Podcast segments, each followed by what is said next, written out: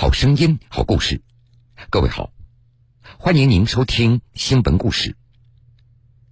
为了庆祝中国共产党成立一百周年，从六月一号到七月三十号，新闻故事将在每天这个时间段为各位讲述红色诗词里的党史故事。欢迎各位来收听。发扬红色传统，回望百年路，凝聚精气神，传承红色基因，启航新征程，奋进新时代。红色诗词里的党史故事。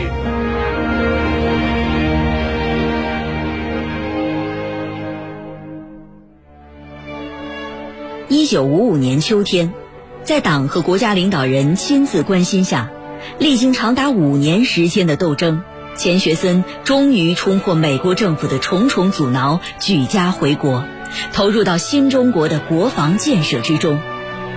一九五六年三月，时任中国科学院院长的郭沫若写下七律赠钱学森，对他的拳拳赤子心表达了崇敬之情。赠钱学森，作者郭沫若。大火无心云外流，登楼几见月当头。太平洋上风涛险，西子湖中景色幽。突破藩篱归故国，参加规划献红油。从兹十二年间事，跨剑相期心寄游。新中国的成立，燃起了无数海外赤子的报国热忱，百废待兴的祖国也急需各类人才投身建设事业。一九四九年十二月十八日，周恩来总理通过北京人民广播电台，热情地向海外知识分子发出。祖国需要你们的召唤，代表新中国政府邀请在世界各地的海外知识分子回国参加建设。同时，国家出台一系列政策，成立专门机构办理海外知识分子回国事宜。一批在海外学习和工作的科学家毅然归国，投入到火热的新中国建设中，掀起了新中国初期海外留学人员归国热潮。中国导弹之父钱学森就是其中之一。一九四九年，新中国成立的消息传到美国，远在大洋彼岸的钱学森毅然决定回国。一九五零年夏天，钱学森将行李以及八百公斤重的书籍、笔记本装上海轮托运，随即准备全家乘坐飞机回国。然而，美国海关却非法扣留了他的行李和书籍，移民局通知他不得离境。美国联邦调查局逮捕了钱学森，把他关押起来。后来，由于钱学森的抗议和美国友人的帮助，移民局不得不将其释放，但仍然对他进行监视。钱学森在美国受到迫害的消息很快传到国内。科技界人士通过各种途径声援钱学森，党中央对钱学森在美国的处境极为关心，中国政府公开发表声明，谴责美国政府监禁钱学森。为了让钱学森回到祖国，中国政府进行了五年时间的外交斗争，周恩来总理亲自指挥与美国进行外交谈判。并不惜以释放十一名在朝鲜战争中俘获的美军飞行员作为交换。一九五五年九月，被美国政府非法软禁长达五年之久的钱学森，终于携妻子儿女登上轮船，踏上了返回祖国的旅程。钱学森的学术助理涂元济回忆起当时与钱学森一同归国的情景说。上了船以后，还有好多记者采访钱学森，就他就说：“我很高兴，今天我要回到祖国了。我回去的目的就是建设我的祖国，让全中国人民都能过上有尊严的幸福生活。”他特别加了个“有尊严”的几个字儿。当年十二月，回到祖国的钱学森向党中央汇报了中国发展导弹的实施构想。第二年年初，又向中共中央、国务院提出建立我国国防航空工业的意见书，对发展中国的导弹事业提出了长远规划。一九五六年，国务院、中央军委根据钱学森的建议，成立了导弹航空科学研究的领导机构——航空工业委员会，并任命钱学森为委员。同年，钱学森受命组建中国第一个火箭导弹研究所——国防部第五研究院，并担任首任院长。一九五六年三月，时任中国科学院院长的郭沫若，在听了钱学森关于喷气和火箭技术的报告之后，激动万分，即兴写下了七律一首赠钱学森，对钱学森冲破重重阻挠，举家回国。报效祖国的赤子之心，大加赞叹，并祝愿中国航天早日实现跨舰相栖星际游。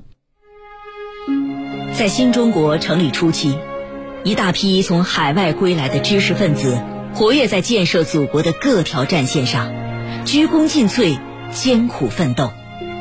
包括钱学森在内，还有华罗庚、石昌旭、邓稼先、梁思礼、朱光亚等等。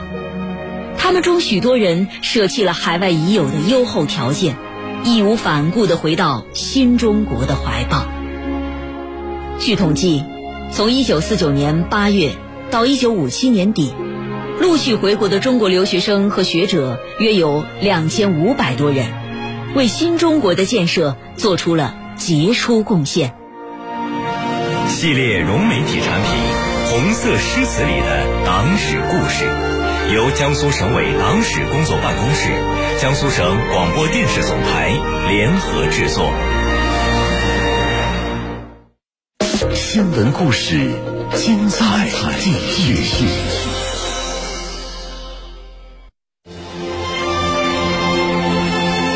中央广播电视总台中国之声联合全国广播电台共同推出特别报道。中国共产党百年瞬间。一九四六年六月二十三日，上海社会各界五万多名群众在北火车站广场举行了声势浩大的反内战示威游行，同时欢送上海人民和平请愿代表团赴南京请愿。徐广平、田汉、叶圣陶等社会知名人士纷纷到车站送行。整个广场欢呼声、歌声、爆竹声连成一片，要求和平、反对内战等口号此起彼伏。在这场将全国反内战运动推向高潮的活动现场，和平请愿团团长马叙伦慷慨激昂：“我们靠什么预警和平反对内战呢？我们手里一没有权，二没有钱，三我们手里更没有枪炮啊！”可是，我们有一颗热爱和平的良心。抗日战争胜利后，全国人民都迫切渴望和平。中国共产党顺应民意，与国民党在重庆进行和平谈判，努力争取和平，反对内战。但国民党方面一边假意和谈，一边厉兵秣马，随时准备大打出手。社会各界爱国人士都万分焦急。全国各地纷纷成立反内战团体，不断发出和平的呼声。联盟在重庆发表了在抗战胜利声中的紧急呼吁。这些民主人士啊，头脑都非常清醒，他们早就看出了蒋介石要发动内战的阴谋。他们提出的呼吁是：和平建国，民主统一。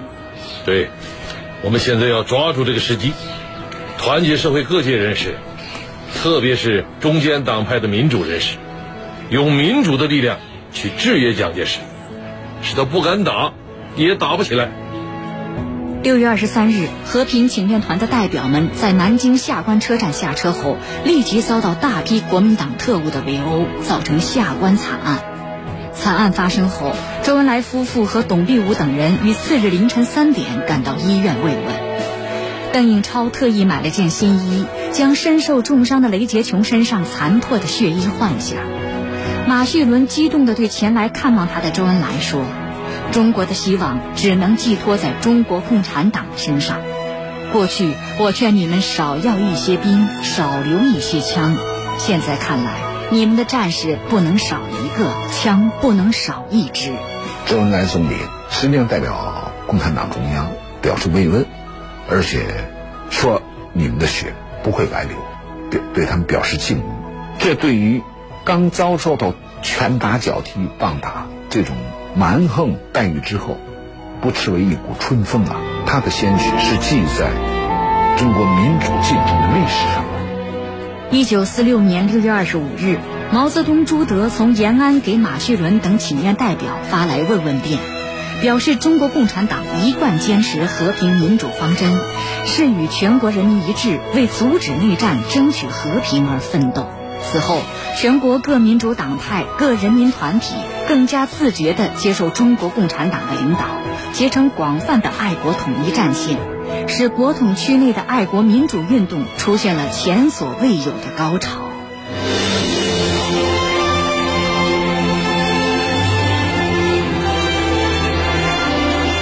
用声音记录中国。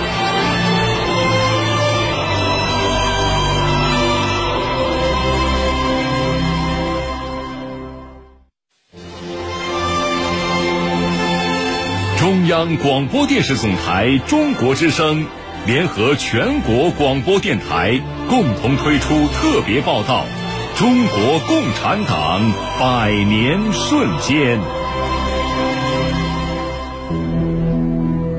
一九八一年六月六日，国家科委、农委在北京联合召开授奖大会，授予全国先行杂交水稻科研协作组袁隆平等人特等发明奖。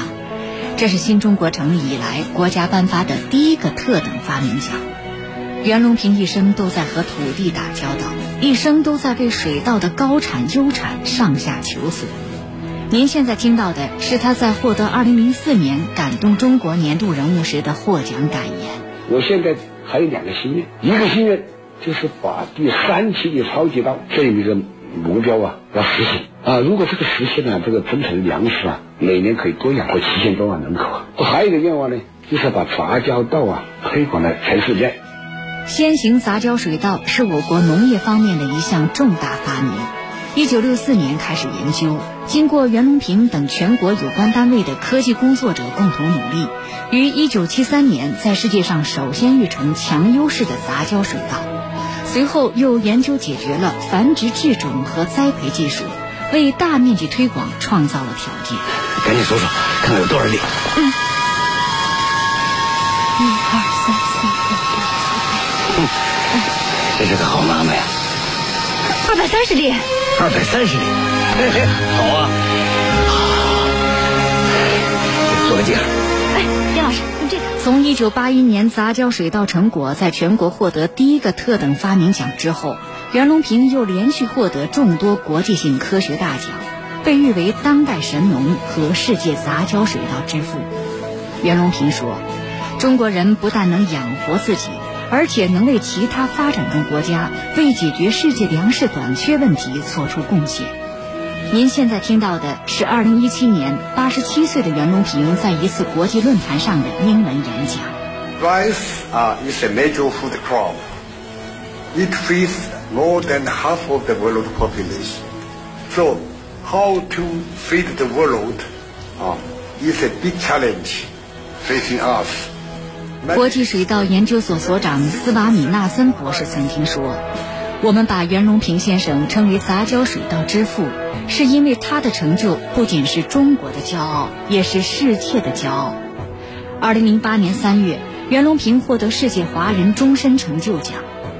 袁隆平说：“堪称影响世界的华人，应该是那些对世界经济社会乃至观念上产生巨大影响的人。自己还要继续努力。”划个字吧，叫做“知识汗水”啊。灵感机遇，我认为呢，我们搞实际工作的啊，是汗水就是实践是最重要的，是吧？呃，书本很重要，电脑也很重要，但是呢，书本里面种不出水稻，电脑里面也种不出水稻，只有在试验田里面才能种出水稻。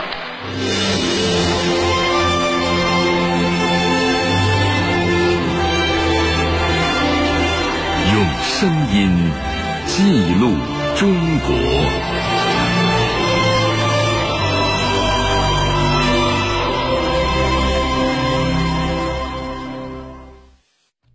好的，各位，这个时间段的新闻故事，我们先为各位讲述到这儿。半点之后，新闻故事精彩继续，欢迎您到时来收听。新闻故事，说你身边的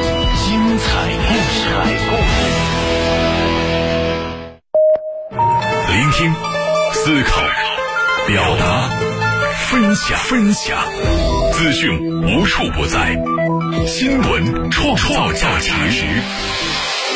江苏新闻广播，南京地区 FM 九十三点七，苏南地区 FM 九十五点三。